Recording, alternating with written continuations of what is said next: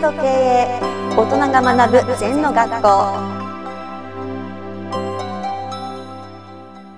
先生よろしくお願いします、はい、よろしくお願いします。リスナーからの質問で今日はあるべき姿についてお聞かせいただきたいんですけども、はい、えっと、先生からあるべき姿を学びましたと、はい、はい。で今サラリーマンで会社のあるべき姿と自分のあるべき姿をどのぐらいの割合で考慮したらいいんですかっていう質問です。うん、だから、割合も何もないんで、はい、うん、会社は会社であるべき姿を描いて、で、自分がどうやって寄与できるか。うんそれから今度自分は3年後、10年後どうするかってあるべき姿を描いて、うんだから、もしその会社が面白くなかったら辞めてもいいんだよね。自分のあるべき姿と違ってれば。はいだから会社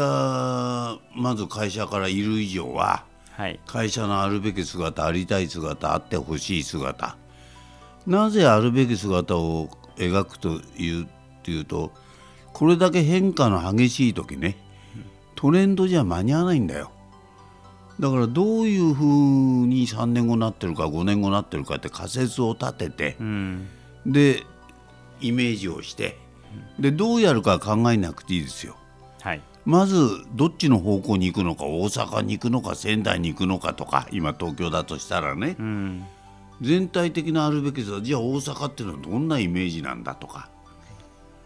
うんそれでしっかり大阪を描いて大阪っていうのは誰でも行けるわけですよ。なぜ行けるかっていうと先輩たちが書いて描いてくれたから新大阪とか新幹線の終点だとかあるわけね。はいところが自分の会社の大阪って誰も書いてくれないんだよ、うんもしくは自分の人生の大阪ってどこだろうって、これは自分で思考して自分で決めなきゃいけないのね、うんここが大事なんで流されていくと少し横浜の行ったり少し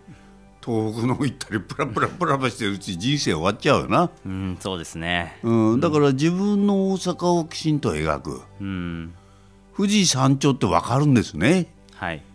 うん、あのじゃあ冬山行こうのか夏山行くのかとかそういうの決めていけばいけるわけじゃない、はいまあ、研究しなきゃいけないにしても、うんだけど自分の人生の自分の会社の大阪駅ってなんだかっていうのは分かんないとどうしようもないよな。そうですねで全部今日から明日のこと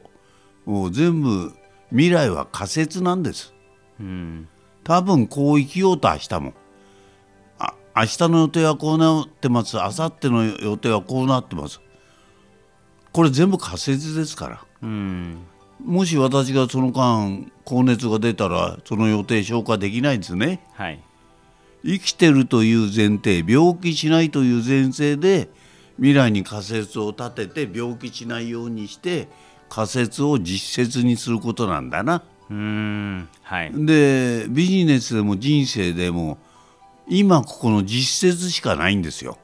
うん3年先は仮説ですからうんはい仮説のあるべき姿ありたい姿あらねばならぬ姿を描いて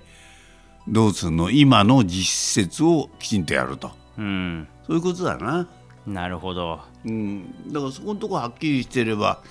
会社も自分も全部あるべき姿うん家庭もあるべき姿描いてくださいうんう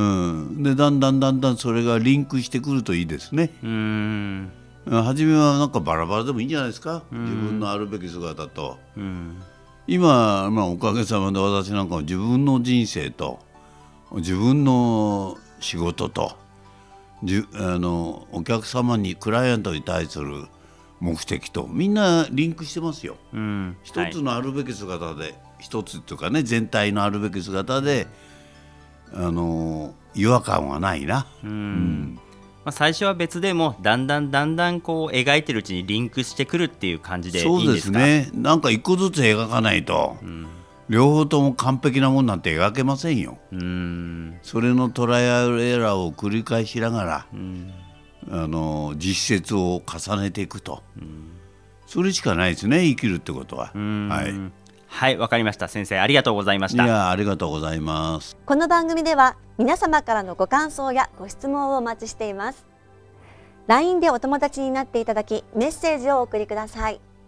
方法は LINE のお友達検索でアットマーク ZENTKA アットマーク ZENTOKEIEI